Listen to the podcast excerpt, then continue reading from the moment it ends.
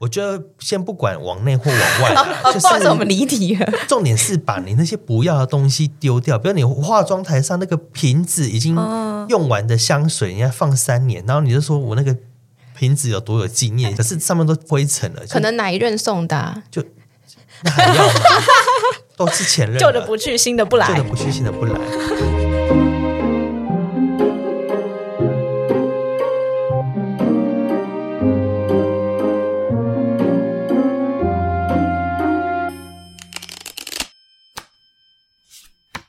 欢迎收听塔罗疗愈记事，我是 Sunny，我是伊藤。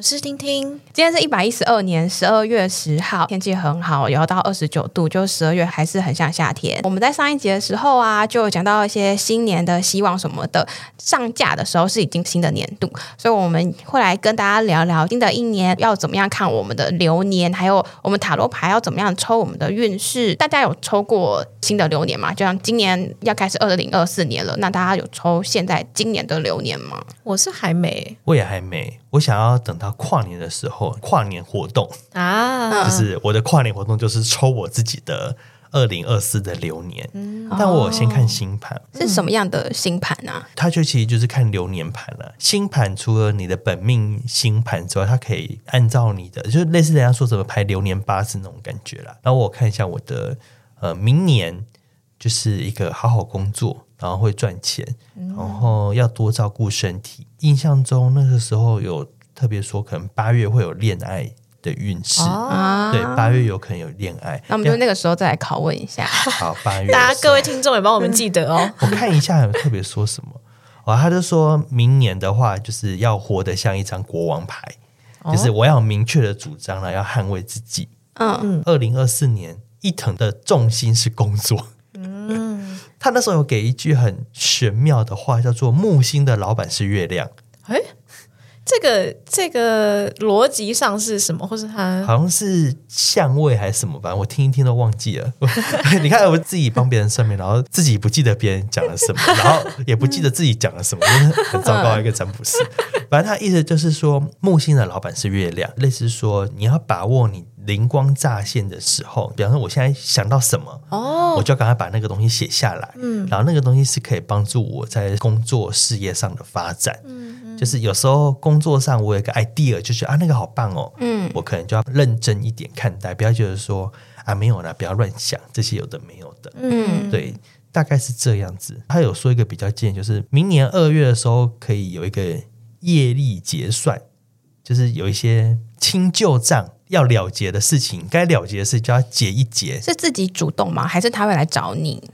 好像就是会发生，嗯，所以就是明年二月的时候，其实也蛮快的，在 在很快耶。就我们上架完之后的下个月就到了。好，对对对。然后就是大家听完之后，下个月一腾就正在经历他的业力，业力，业力引爆月。对，大概是这样子。我还有想要算紫微斗数。我某种程度也蛮爱算命的，你是不是都那个喜欢各家说法，然后来一个对照？是，然后也其实有时候也是去听一下别人怎么讲，跟自己的感觉有没有差很多？嗯，然后也可以去学习别人的优点嘛。其实我今年还蛮想要去给他看人类图的啊，人类图我也觉得很有趣。但是人类图是可以看流年吗？好像都可以，对，人人类图好像都可以。哦，我以为它是一个，也是主要在了解自己的系统这样子。其实都是了解自己啦，可是就是更了解说你未来这一年你要干嘛。嗯，对啊。嗯，所以你刚刚呃星盘也是请人看的，然后之后也可能会是请人看紫薇，跟你之后会在自己帮自己抽一个塔罗这样子。其实我也蛮想要别人帮我抽的。我很喜欢叫别人帮我做很多事情啊！我们可以自己组成一个流年互助小团体，我们可以互抽，我们到时候可以三个人互相抽，对，到时候再看。好好，那婷婷你如果要算流年的话，你会有什么样的方式吗？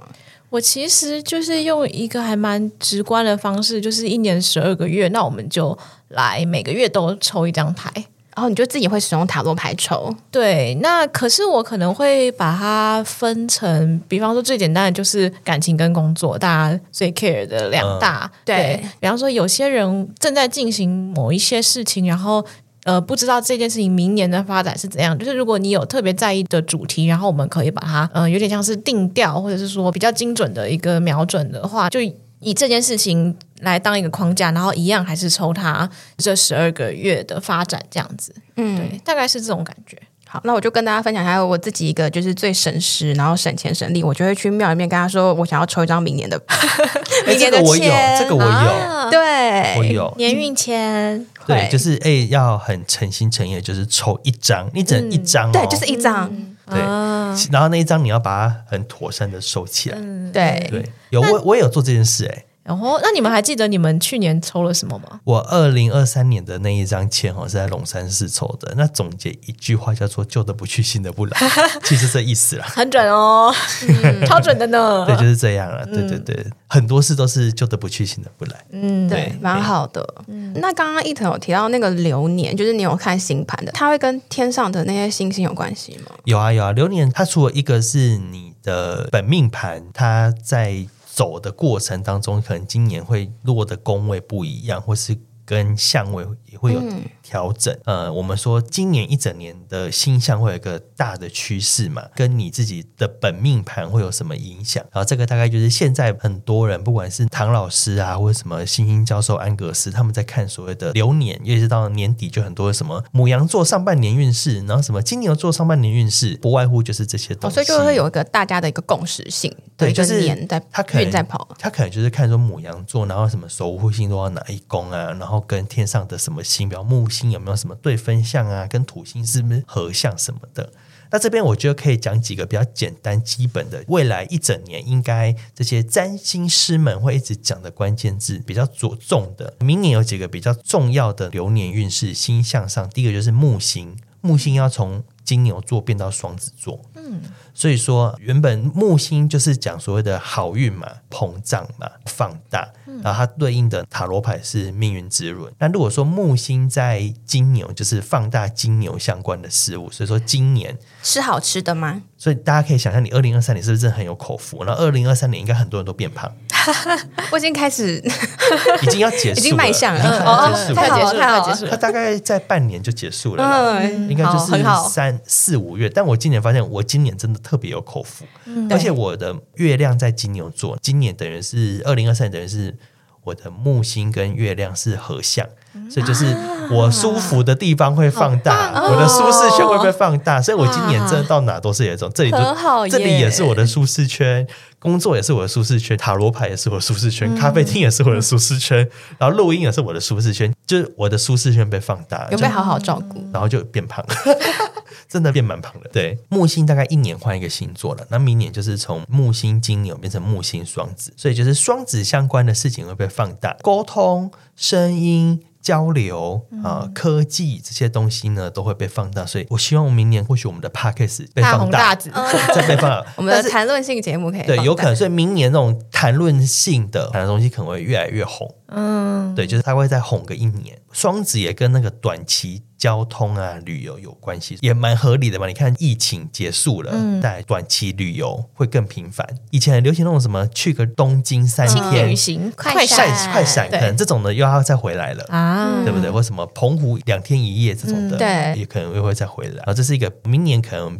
比较多人会提到的形象。再来是土星双鱼，就明年土星还是在双鱼，然后双鱼就是个比较。呃，疗愈跟或是说黑暗面啊，或者是说秘密相关的嘛。然后可是土星是辛苦的耶，对，土星辛苦，所以说这些方面相关的议题就会被放大。原则上，土星大概是两年半换一个星座，所以说呃，过去一年，然后到未来一年比较弱势相关的议题。都会被放大，然后会被大家拿出来检讨，比方说 Me Too 啦，嗯、然后什么义工啊，嗯、然后这几年得奖的作品啊，电影、音乐，社会关怀，通常都是有会有社会关怀的一面，嗯、就是、欸、真的有哎、欸，比方说什么富都青年啊，对对对，然后或是那种，比方说《苍鹭与少年》其实也是一种嘛，就是他关心战争这个议题啊，嗯、芭比就关心女性议题嘛，奥、嗯、本海默他关心那个原子弹炸下去之后，嗯、他对于整个社会的巨变动荡。嗯，所以我觉得土星双鱼就会继续再继续讨论。嗯，对，再来是冥王星水瓶了，比较长远，就是冥王星大概二十年到二十八年换一个星座，冥王星再来就要从呃摩羯走进了水瓶座，瓶然后这个对资讯时代，然后上一次冥王星走进水瓶的话，大概就是美国独立、法国大革命，就是民主这个东西诞生了，就是人类文明史上第一次出现民主这个东西吧。哦，其实冥王星的周期很长，很长，就两三百年一次。他有种很还蛮感动的感觉。对，所以说你看上一次冥王星进水平，就是美国独立运动嘛，然后就开始我们所谓的民主的社会，以前是。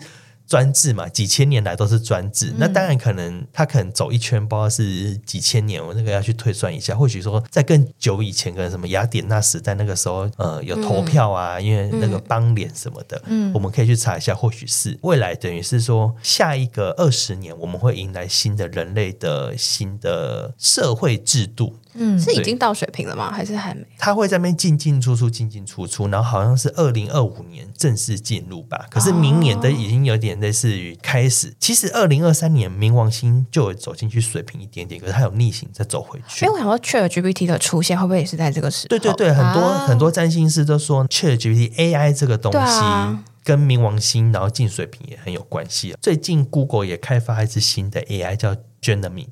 嗯，或者叫 Gemini，就是双子座。然后我就觉得说，也是这也是个很跟得上潮流。哎，我那个时候有逼那个 ChatGPT 跟我说他到底什么星座，所以他是什么？我就问他，然后他说我没有星座。然后我就问他说，那你到底什么时候就是被诞生的？然后他好像就是说什么二零二几，忘记他二零二零吗？还是什么的六月？然后我说那你就双子座啊？他说好，那我就双子座。我逼他承认。对，对他是双子座，对双子座，然后人家双子座这个那个交流嘛，嗯、因为 ChatGPT 就是跟你，我觉得他 ChatGPT 其实蛮高维，对啊，秒问秒答。哎，有时候我跟他说你给我一百字，他硬要给我三百字，废话好多。好，我回来 Google AI 那题，Google 那个 AI 叫 Gemini，就是双子座，嗯、那其实也蛮符合。你看木星要从金牛进双子，Google 那只 AI 现在算是测试。封测阶段，就是它还、哦、它还没正式上，阶段现在还在测试，所以他大概说也是明年会正式上线。嗯，应该明年木星双子年，这个 AI 可能会再迎来一波新的大爆炸。嗯，冥王星水平就是未来二十年，这个意思是什么呢？就是你再怎么。反弹 AI，你以后就是都会用到 AI，有点类似于现在智慧型手机嘛，以后就是每一台手机里面都有 AI，嗯，我们以后可能不用再打字了，就人家可能寄信来，他直接帮你串好你的行事历了，嗯，你也不用再什么自己去设行事历啊，或是什么浮在半空中啊，或是植入我们的眼镜啊，或什么柯南。听起来好科幻片，柯南。对，就柯南那种感觉，柯南的眼镜，搞不好要植入体内也有可能。这也很可怕。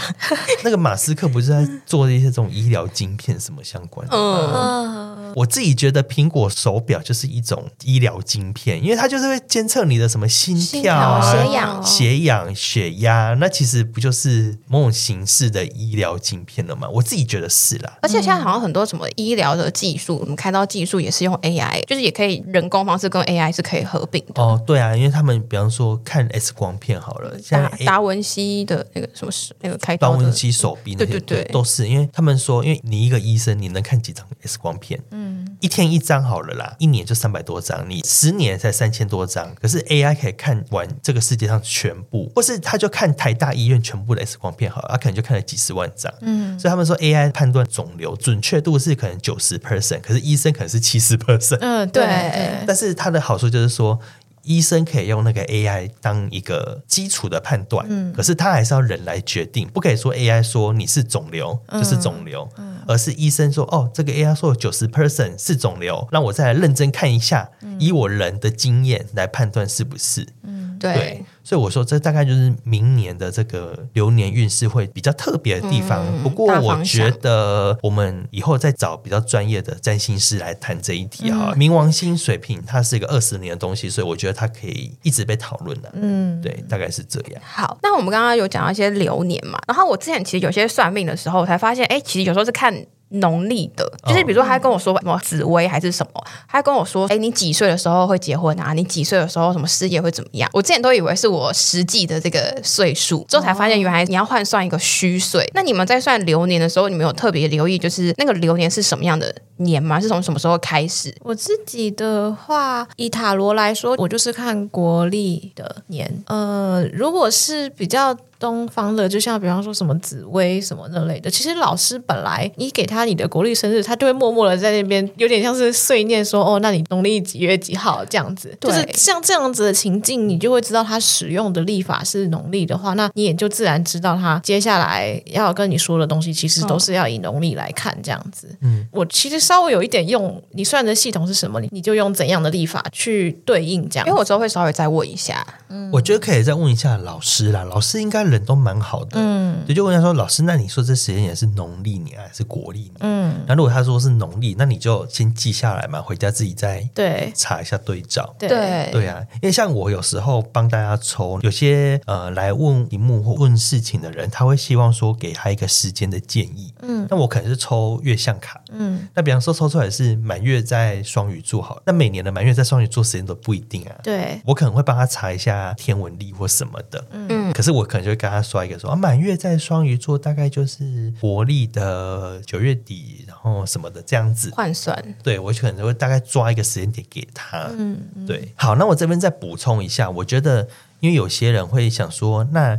听到这个算命啊，算流年这个东西，然后就是未来一整年的运势嘛，他可能会想说，想要来算一下。可是，比方说他听到这一集的时候是年终就错过了，嗯、那能不能算？其实还是可以算。这边会推荐几个时间点，第一个就是国历新年，现在就是一月的时候，元旦元旦前后，然后有时候约很满，约到一月底。月中都还可以啦，嗯，这就是一个一年的开始嘛。那我们在一年的开始做很多新的准备，嗯，也 OK。第二个的话是农历新年，嗯，因为我们华人的文化传统还是比较习惯农历新年，嗯，然后有一种一切都重新开始，然后团圆什么的。嗯，农历年前后也很适合来算一下这个，然后看一下你的流年。像我家，嗯，家里的长辈常常过年就是去找老师，嗯，走春家看命盘，啊，看什么哦那个八字啊。紫微什么的，嗯、对，就是农历年，我觉得还蛮不错。然后第三个就是你自己的生日，嗯、生日也可以算是哦，一整年。生日我觉得就是有一种，就是你这个人更更新了，嗯、重来了一次那种感觉。哦、然后这个其实呃这几年应该蛮多，大家可以搜寻太阳回归盘啊，就是太阳就天上太阳回归，就是东西回来了。它意义就是说呢，其实太阳回归盘就是生日的意思。太阳现在太阳星座。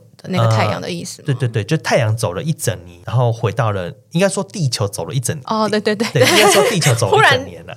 对，抱歉，我 我还是要秉持一下科学的说法。我们是地动，我们是地动。对地，对对对，太阳啊不说错，地球走了一整年，然后它走了一圈，然后回到你当初出生的那个位置。嗯、呃，然后呢，我们在地球上，我们感觉地球不会动嘛，是太阳在动。对，对所以就说这个太阳。的回归是这个意思。如果你要怎么查你自己的太阳回归盘，其实网络上还蛮多的啊。我觉得那个韩良路生命占星学院他们整理的就很详细。那你们可以自己去找这个太阳回归盘，你可以打太阳回归盘韩良路生命占星学院，应该就会出现他们那个网页。他就跟你讲怎么查，他还做 YouTube 影片哦，手把手，你不用怕说什么英文你看不懂什么的。对，然后我会觉得说，这个太阳回归跟一般的流年运势有什么不一样？太阳回归有一个克制化，嗯，针对你本人，比方说你是个双子座，你是五六月生日，他就是从今年的五六月看到明年，就是你下一次生日的那个时间点。哦，所以说他跟我前面讲的什么哦木星啊，什么金牛换双子啊，或者什么冥王星什么，可能会有点不太一样。是有那是大环境趋势下的感觉。太阳回来就是我单纯认真来看你，就是比方说你今年生命主题是什么？比方说，你今年的太阳落在二宫，那可能就是跟财富一体有关系。那如果你是落在十宫，可能是跟组织啊，或者是跟公司老板啊、工作，嗯、工作啊这些相关的。除了太阳，还有很多颗星嘛，你的上升啊，你的月亮啊，嗯、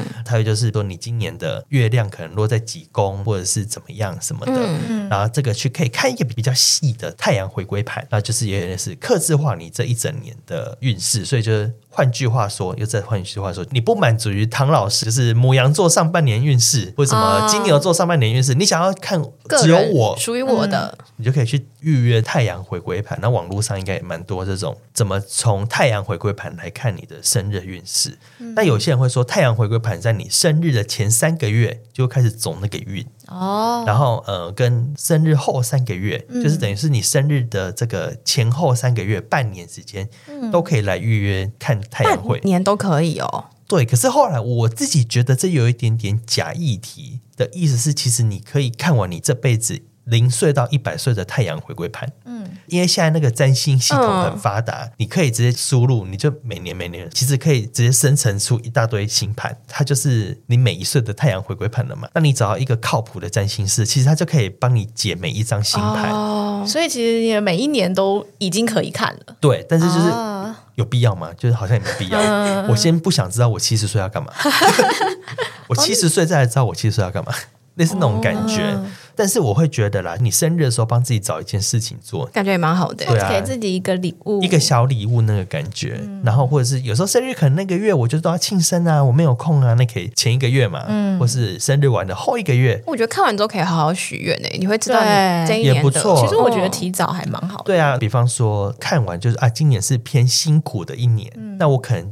未来一年我就是比较保守一点。嗯啊，这也是一种我们说占卜要趋吉避凶嘛，对不对？嗯、所以有时候老师如果跟你说啊，你今年哪里哪里不好，其实你也不用太沮丧，反而这是一种好。嗯，那我就不要投资了。比如老师说我今年没有偏财运，那你就看到刮刮乐，就不要再去当火山孝子了，不要再当善财童子，类似这种感觉。好，那我们刚刚讨论的看起来都是一整年，我们算一整年的年运。那我们之前常常在说塔罗牌都是只开三个月，就是如果太远太久，可能就有点不太准。那塔罗牌也可以算我们整体的运势嘛？像听你会说他自己会算自己的年运，那你怎么看塔罗牌帮自己算年运这件事情？会有三个月的限制吗？我其实是觉得回到主题设定，就是一般来讲，客人来找我算牌，他如果问一个事件，比方说我工作怎么样，我感情怎么样的时候，我还是会给。定一个三到六个月的时间，嗯、但我其实都会有另外一个淡书是说，除非你在这一段期间里面你做了什么重大的决定，有去行动了，然后这个行动可能会影响到接下来发展，那我们也许就是可以再来看看。就其实刚刚伊藤也有。聊到说，我们算命就是为了什么？就是为了趋吉避凶嘛。不是说算完了之后，我就讲定你接下来一定就是这样发生。所以其实我觉得，所谓的时间这件事情，会有一点像是我们一定可以想象说，一件事情它在三个月之内展开的可能性，可能会是只有几个。但如果它那件事情持续，我们拉的时间更长，可能一年、三年、十年，它展开的可能性一定就会越来越多。那我们能够做调整的空间也就越来越多。嗯，所以其实我觉得。的年运跟一般的普通的问了一件事情的占卜的点，我们可以站在一个更前面的时间点来去做调整。所以其实某个程度来说，你要很精准的事件预测的话，那可能就是我们比较靠近这件事情。比方说，你很确定你要做一件事情，我我有一个案子我要推，那你也许是比方说正式签好合约的那个时候，嗯，我们来看精准的针对事件的发展。可是如果你是要看一个大方向的部分的话，那确实是可以拉的比较长，不会受三到六个月的限制，这样。嗯，对。如果说现在说年运，像听听他就说，他就一个月抽一张嘛，那、嗯、其实也可以啦，就等于就抽十二张嘛。嗯，那顶多再加一个案主今年状态，嗯，那这样就十三张到十四张，其实也可以啦。反正塔罗牌可以补牌嘛。对。那比方说你真的抽出来就是死神牌，你不满意，然后再补一张，就是可以借由这个塔罗牌，然后你来看你一整年的运势，我觉得也是一个很好的方式，因为它就有一个很明确的主题。对，因为有时候星盘它会很散，你一整年，然后什么月亮二宫，然后怎样怎样，其实有时候很难连接。可是如果可以出一张钱币九啊，钱币九，那我很可以有那个画面的联想，因为我们一般人应该是看星星，应该是。不是天文社，应该是看不太懂。对对对，嘿呀、啊，我觉得主要是这样。我刚刚一腾提到补牌这件事情，其实也就是我年运牌阵，我一个月先只给一张牌的点，我想要把牌留在给我补牌。就是如果你对于某个月特别在意的时候，我们需要多讨论的话，那我们就可以针对你比较在意的那一张牌，我们再多有一些延伸。这样子抽年运的时候，也会有一个好玩的现象，就是塔罗牌有元素嘛。那你今年的这个主题，其实某种程度你也可以看一下。什么元素是多的？比方说，呃，也许金币多的话，你可能今年的主轴会比较放在工作；也许水元素多的话，你的主轴可能是感情，或者是说一些其他感受性的体验。牌卡这样牌面摊出来，因为它有一个很直观的画面，我觉得有一个很贴切的形容是，你比较好去抓今年会是一个，比方说什么颜色的一年，什么温度的一年的那个感觉。哦、嗯。我觉得啦，如果说你很介意塔罗牌只能看三个月，然后你也不想要就一局牌定生死的话，春分、秋分、夏至、冬至，就是一年比较重要的四个节气，然后你就一次抽三个月的牌阵来看的话，其实我觉得也蛮好的啦。但是是可能你要花费比较多钱，就是 看你自己有没有这个预算，就等于你等于三个月要算一次嘛。然后如果一次就一两千可能还好，但有的比较贵啊，五六千块，你可能就会你自己评估你这个负担大不大？嗯、对啊，不要占卜师说你今年会发大财哦，然后你就是光是要算这个你就没钱了，那怎么会发大财？嗯、但是那种感觉，嗯。就大家可以选择自己适合的咨询方式了。对，嗯、我觉得还蛮重要的。那我们就是刚刚提到塔罗牌可以抽一整年，或是各个阶段分，比如说像刚刚讲的季节四个方式去抽。你们会有什么样的牌阵是可以跟大家分享？或是如果他们自己家里刚好有塔罗牌，他们想要自己抽的话，他们会有哪一些的呃抽牌的牌阵是可以使用的？我自己的话，跟刚刚年运是同一个逻辑，就是如果你要拆成三个月或六个月的话，那一样就是用对应的月份，然后就是对应一个月一张这样子。那嗯、可能稍微要值得一提的是，我们抽呃，不管是月运还是一季或是年运什么的。我们都从脚下这个月份开始，就比方说，就算我今天已经是过到什么十二月二十五号了，我的第一张牌还是我的十二月，接着再往下延伸六个月这样，所以其实是十二，然后一二三四五。这时候如果你还是想知道明年六月到底怎样的话，你要再补一张，就你抽了七张，那其实也可以。嗯，但我们就是会需要有一个，我觉得时间上的延续吧，就是日子都是从现在此刻这个当下在过的这样子。我们之前的节目也有介绍过一个牌阵叫。工作循环牌阵，其实我觉得它也是一个蛮好的，用在所谓的一季一季这样子。比方说，我们一行七张，那比方说春天的时候抽一个，然后夏天的时候抽一个，我们总共抽了四个横排的时候，会有一个首尾相连的感觉。就我们其实可以观察出来，就是有一点像是呃上个月的结局 ending 在哪里，然后下个月就会有一个起承转合。然后我们可以用这样子，也算是看自己的年运，然后或者是说全部四排放在一起抽就是年运嘛。然后，但如果你也要分开，你想要三个月才抽一次的话，那就是用这样子来看你的那个季度运势。嗯嗯，这边我可以补充另外一个牌阵了，叫十二天宫阵。那这个牌阵应该也有人听过，它就是从占星的知识演变而来的，如何把。塔罗这个东西跟占星学结合在一起，那它的话就是全部抽十三张，那会中心先抽一张。如果说你是设定一整年呢、啊，就是这一整年我的主题是什么？比如我一整年的主题是呃保健侍者，你今年一整年就是要活得像一个保健侍者这种感觉。嗯那它是一个核心，也是一个建议啦。对，然后再来就是按照呃星图，就是从第一宫、第二宫、第三宫、第四宫，然后这样一路抽抽到十二宫，所以你会抽十二张，然后它再摆起来就摆成一个圆圈圈。第一张那个主旨卡就放在正中央，圆心就对了。嗯，然后这个的话会有一点点需要占星的知识，那我简单的讲一下，比方说第一宫就是自我。啊，那第二宫是跟物质相关，然后第三宫跟交友学习有关，那第四宫跟家庭有关。啊，那第五跟娱乐啊谈恋爱有关，第六宫是工作，那第七宫是人际关系。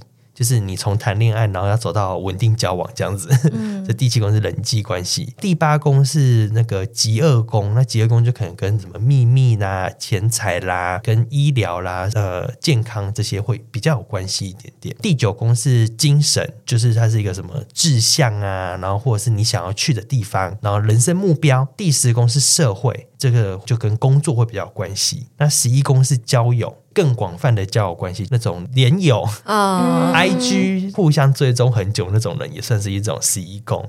然后十二宫叫玄秘宫，那他可能讲你的宗教啦、身心灵啦，或是你的秘密啦，都会讲什么业力，对，就是业力这样子。这个牌阵就是你当然就可以很简单的解说，就是把我的一宫。我的物质是啊，权杖国王好了，那你可能今年你的自我这一题要当一个权杖国王，好，那你的物质是金币九，那你可能今年就是要活得像一个小贵妇，这个是一个最基本，就是每一个宫每一个宫去解读。第二层的话，如果我会读对宫，比方说一七宫有什么，二八宫有什么？因为有时候还是会有一个有趣的解读法，然后这时候会有一个很有趣，它就是无限的三张牌牌阵啊。那怎么说呢？就一七宫，然后正中央是不是有一张我的中指？比方说，我的一宫是权杖国王，哦、然后我的中指那一张是皇后牌好了，嗯，然后我的七宫是金币六，嗯，啊，那你就是读权杖国王、皇后牌、金币六，嗯，那你想说，如果是这三张牌，然后我在讲我的自我成就跟我的人际关系，这三张牌要讲什么？这就可以读你未来一年大概是怎么样。它可以读的其实蛮深的，它其实也可以读蛮深，所以有时候这个认真读起来一两个小时要。就有一点像是像你刚刚提到了一七宫，所以就是我们可以更知道自己在你要关注的主题里面自己的位置的摆放。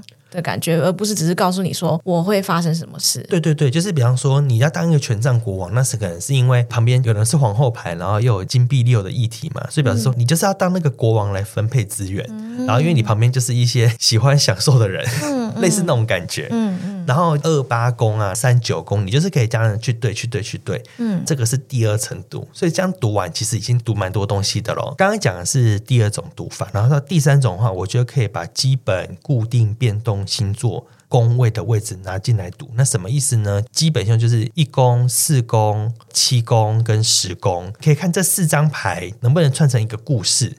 那有时候可能可以，有时候可能不行。嗯，但你不要强硬的解读，这也是蛮观察占卜师跟他的牌的连接啊。比如说他看到哦，你的数字都有对应，或是哇，你从金币一、金币二、金币三、金币四，哎，你这样走一圈什么之类的，啊、这个人也蛮考验占卜师他去怎么看牌与牌之间怎么去做呼应。嗯，天宫阵就可以读蛮细的，我觉得可以这样读这个牌，因为它可以读很深嘛，所以也蛮适合当。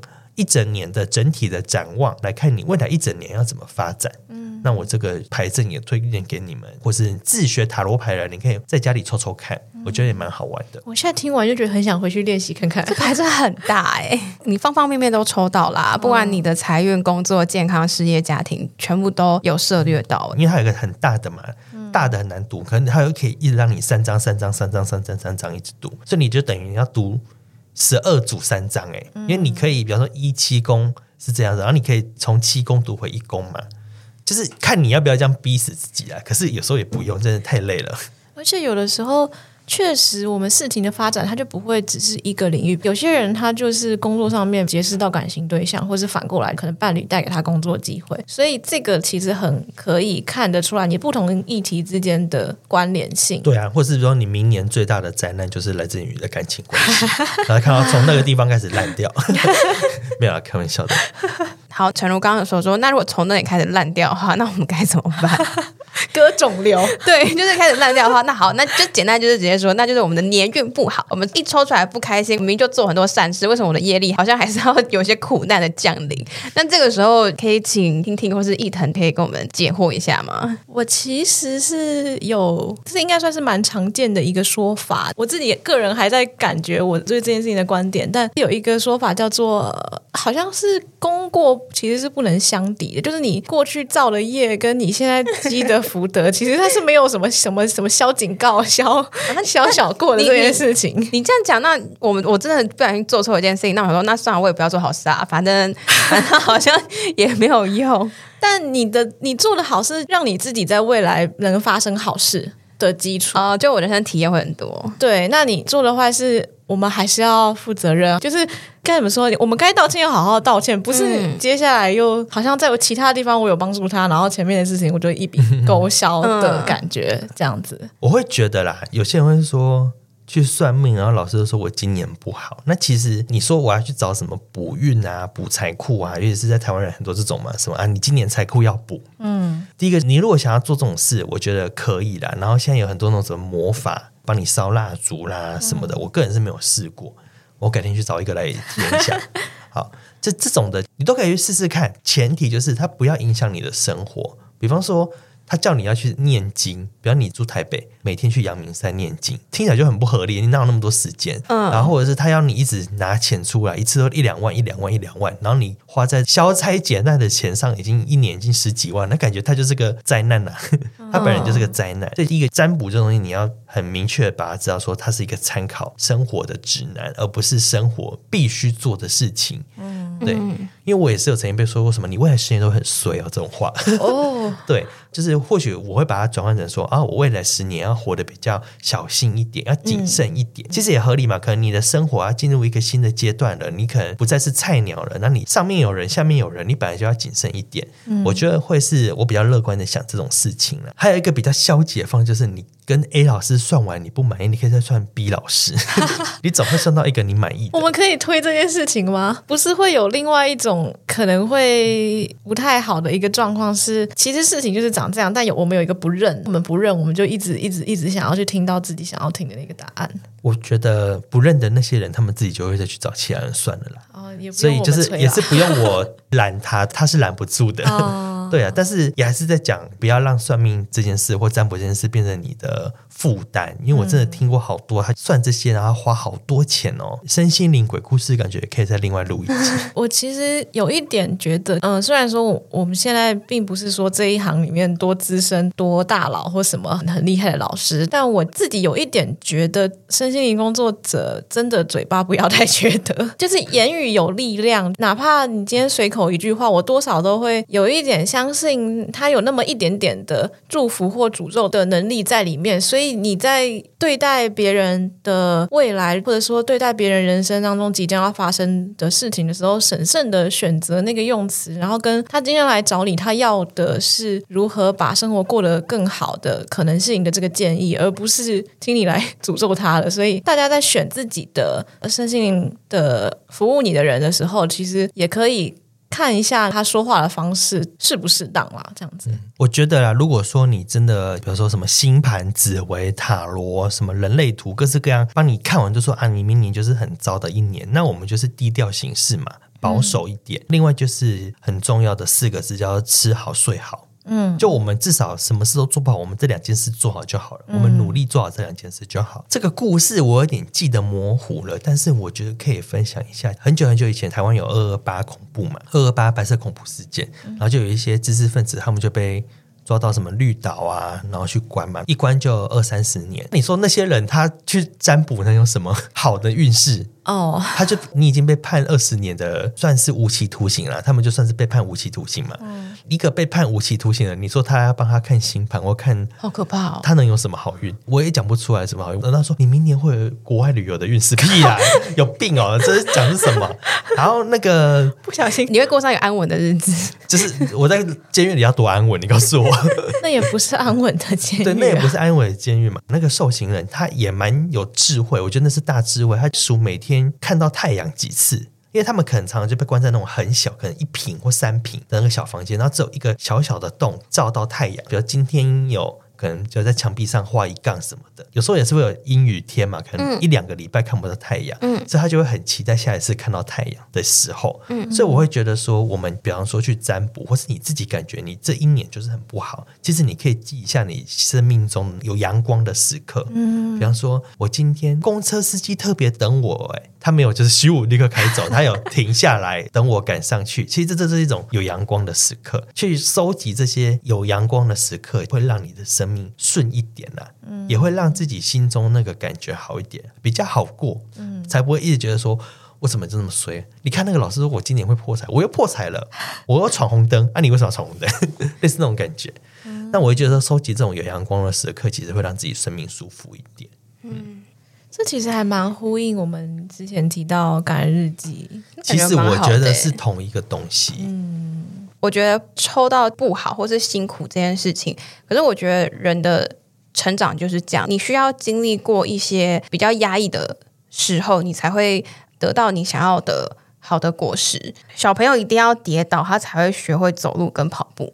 就是毕竟幼教系出来的，就会想到小朋友在学习成长的历程，他一定会有写错字被罚写的时候，嗯、他一定会经历这些过程，他才会写出他想要的漂亮的字体啊。我们有一个朋友，他抽年运的时候，我印象蛮深刻。他就是整年的主题就是宝剑十，宝剑十就是有一个人趴在地上，背上插满了十把剑，然后我们就会说杀一个人用一把剑就好。为什么杀一个人用十把剑？真的是惨，就是很惨。他可能死神牌，我可能还可以说什么，这是一个转化的开始。对。然后恶魔牌就说啊，你只是就是过劳，或者是你就是很辛苦，很辛苦。可是宝剑十真的是一个躺平趴着，哎。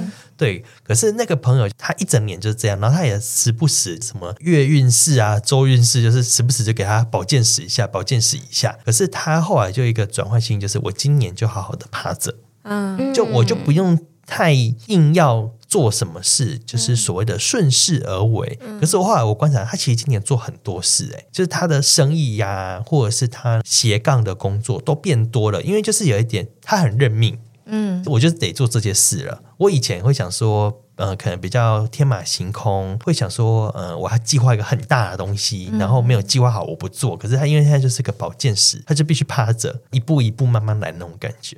所以他就是比方说斜杠啊，然后该发文就发文，然后该做什么就做什么，然后该去应酬就去应酬。塔罗牌有一个比较善良的地方，就是现在不好，下一张也会好。啊，对对，他不会全部给你不好的牌。我曾经之前做过很无聊的事，就是用第一直觉把牌分成好的一堆，不好的一堆。但其实后来我算了一下，其实好的牌比较多。哦啊，对，就大家自己，他自己其实也可以回去算一下，他这张牌就是总有比较好跟总有比较不好的嘛。就像宝剑，宝剑里面也有比较好的跟比较不好的。比方说比较好的宝剑一，宝剑一啊，宝剑六我也觉得不错吧。对。对啊，就是他还是有好的牌，嗯啊，比方说宝剑国王、宝剑皇后、宝剑侍者、宝剑骑士。但是我觉得宝剑八其实也蛮好，逆位的话，我喜欢那个掉下来，就是甚至掉下来，就是掉下来的。其实有时候宝剑牌逆位都还都还可以。对啊，我觉得宝剑牌逆位有时候就是一个解放了、了结了、解脱了。嗯，对啊。所以我会觉得说，分享这个故事也是给听众们安慰啦。真的就是有人会抽到很惨的一年，像我之前也曾经也有抽到三个月的运势，呢就是死神逆位，那种要死不死，要死不死。嗯，可是有时候人生就是这样，就是会觉得说，反正都这样，那我就做什么都没关系，好像也是一种开阔，就是豁出去了，豁出去了。反正我们的牌啊，抽出来就是给我们一个呃指导，还有启示。它其实不一定是一个很确定的事件，它就是给我们一个反省或醒思的一个方式。那如果真的不好的话，我们还是可以请伊藤或者听听来帮我们呃调整一下我们改运的方式。那你们有什么样的建议吗？嗯、基本上如果是来抽年运的话，一定都会搭配建议牌，不可能只是跟你说。就是啊，你你你接下来就是长怎样？我们一定都还会讨论到那要怎么办的这个部分。呃，我自己是没有针对年运再另外开设一个方案，或也许可能之后会再公告在 IG 上。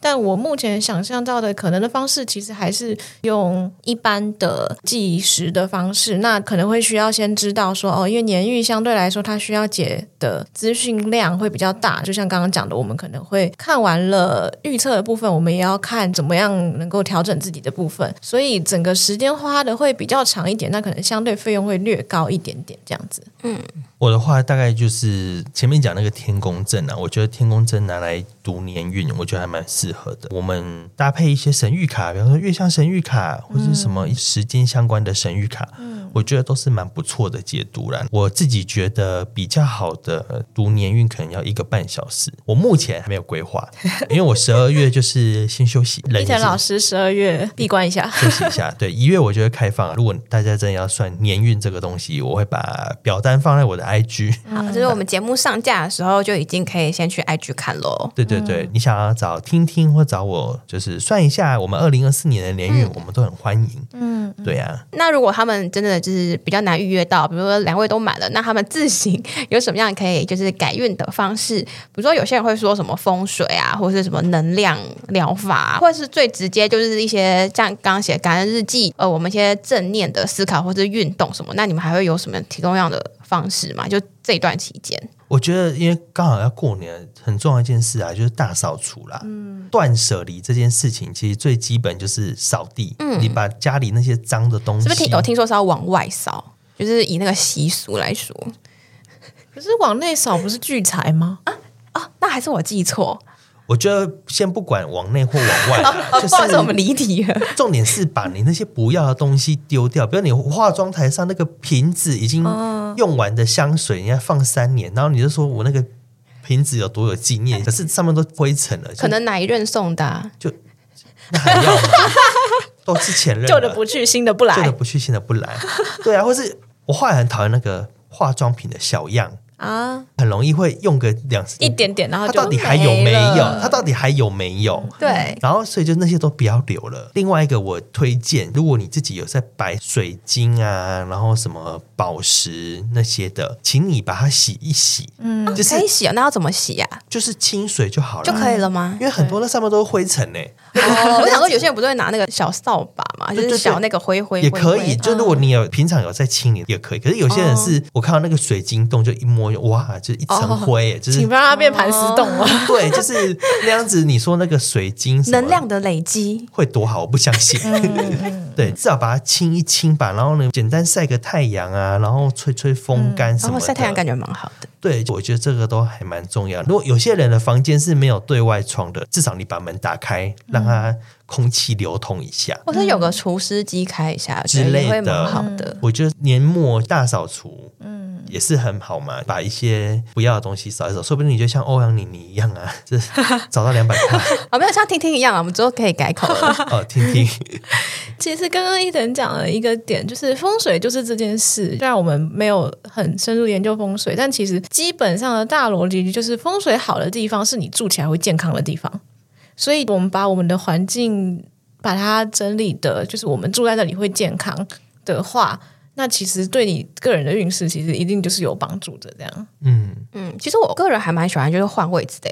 比如说床换个位置，或者是衣柜换个位置，哦、我觉得我躺在床上的那个视角就会不一样。我有时候觉得换个视角，换个感觉的时候，我好像后面的一些状态或者运势也会有一点调整。嗯，我觉得会啦。你们有听过摆干燥花会斩桃花这件事？有。你们觉得这个是真的吗？我是听阿美讲过。你自己有摆过吗？我没有摆过，但我觉得他讲的蛮合理的，因为那个花是死的，因为花是代表一种恋爱感嘛。嗯，那如果是死的的花，就是比较没有生命的花，因为它是干燥花，它就是个永久花，代表说你的状态就是永久的感觉，永久死。我也，但是信这个说法，跟干燥花有一个物理上的困扰，就是它会积灰尘，但是你又不知道你怎么洗它。对，因为干燥花不能洗，所以你要摆干燥花。因为我知道干燥花很漂亮了，所以你摆干燥花可能就你三个月要换一个，嗯、就你要去买新的回来。哦、替换，你就你不要舍不得，延续刚刚的脉络。那干燥花就有灰尘嘛，就丑丑的，嗯，所以就不好看，嗯，所以你说那个会招桃花，我觉得也问号。然后我最推荐啊，家里摆。什么就摆百合花哦，百合花这很便宜，你就全联也有卖，菜市场也有卖。嗯，那我怎么照顾啊？还是它是很好养？没有，就就是插花啊，清水然后丢进去，就这样就好。哎。百合花毫无技巧可言，因为它已经很大一支了，嗯、所以你完全不用说什么啊，我要摆什么形状，啊、不用，你就是，嗯、比如说你买三根一样长，剪一剪，丢进去交叉叶子，可能拔一拔。你去问一下菜市场的阿嬷们，他们都很热心，会教你怎么摆。看你个人，有些人喜欢什么桃红色、大红色，你喜欢那你可以。嗯、但我本人觉得，一个男生房间摆桃红色的花有点微妙，所以我都会买什么白色啊、黄色啊。嗯这种的都可以，现在有各式各样的颜色。所以你就挑你喜欢的。嗯、我觉得百合第一个，它的味道是可以平静心神，它也是有一个招桃花。嗯、然后再怎么样，就是它味道就是好闻嘛。百合真的是会绽放，我会在办公室也会摆花。有一天同事就会说，他早上全部都是关的，怎么下午就盛开了？哇，这么快吗？对，就是会看品种，然后每个人就会在那边拍那个花，然后花漂亮，这个空气也比较好。然后我也觉得办公室有百花，大家沟通也比较不会那么的剑拔弩张。哦。我觉得有，我还问过几个身心灵的同业，然后他们说他们家里摆百合花真的有招财，比方说 case 就变多，嗯，然后他有时候很妙，说这一支百合花有五朵。他那个月就有五个 case，哎，好夸张哦！这也蛮有趣的。然后可能他就说你要每天换水，但那个就不会花你很多时间呐。嗯。然后另外一个同业就说，他算同业嘛，算他就说他只要有摆百合花那一段时间，交友软体都会特别的勤劳，然后认识的朋友也都会是他比较合意的。嗯就是有符合他理想条件的。所以这个百合花招桃花、招钱、招财富，我觉得应该是有的啦。一二月快过年了嘛，家里摆些百合花什么的，也是蛮喜气洋洋的，新气象。对，也是有过年的感觉，所以推荐大家。而且百合花不贵，三支可能就两三百块而已吧。对啊，嗯，或者是花市都可以去看看。对对对，嗯嗯。我其实很少买百合，我们家只有清明节的时候才会买。但我自己日常的喜好是桔梗，或者是说我喜欢很小的花，我也喜欢山樱花，嗯、对，或是前一阵子刚好阿梅生日买的腊梅什么的，嗯、就是我喜欢这种细细碎碎。但是我今天有被有被安利到，就是好，我要去买百合花来插。你可以买买看，而且。嗯呃，百合花可能要注意一下，看你家有没有养小宠物。啊、好像有些家里养小宠物的不能插百合花。哦、这个大家上网 Google 一下，你有养小宠物，你自己要注意一下，有些植物不要摆，嗯、好像对他们的呼吸道还是什么的不好。或者有些精油，好像宠物也会怕，就是会会会不好啦，不是怕，就是它身体会不好。对，所以大家自己还是 Google 一下。嗯，啊，但像我什么都没有养，就无所谓。嗯，对，但百合花自己养好就好了。我觉得百合花真的蛮推荐的，因为它很大，嗯，所以你买一支，你可以买枝，对，就很明显。那时候像听听他喜欢桔梗嘛，你可以买百合花搭配桔梗啊，满天星啊，就其实这样弄一弄也是一盆漂漂亮亮的。然后你说你不喜欢那种桃红色，你就很像拜拜，你就买白色的，或者买那种比较淡一点的颜色。嗯，就现在。台湾的园艺很厉害，嗯、有各式各样的，大家可以去挑自己喜欢的。嗯嗯。那我们节目就差不多到这边哦。今天有稍微讲一下流年啊，或是太阳回归啊，或是一些塔罗牌，可以算我们的流年怎么样的牌阵。那大家都可以试看看，觉得如果还不错啊，也是可以跟我们分享啦。我们也是很喜欢听。再来就是，如果大家有任何想法或者回馈，欢迎到各大 Podcast 平台留言，也可以私讯我们的 IG 或者寄信。详细的资讯我们都会放在节目资讯栏。希望大家可以给我们五星好评。我们下次见喽，拜拜拜。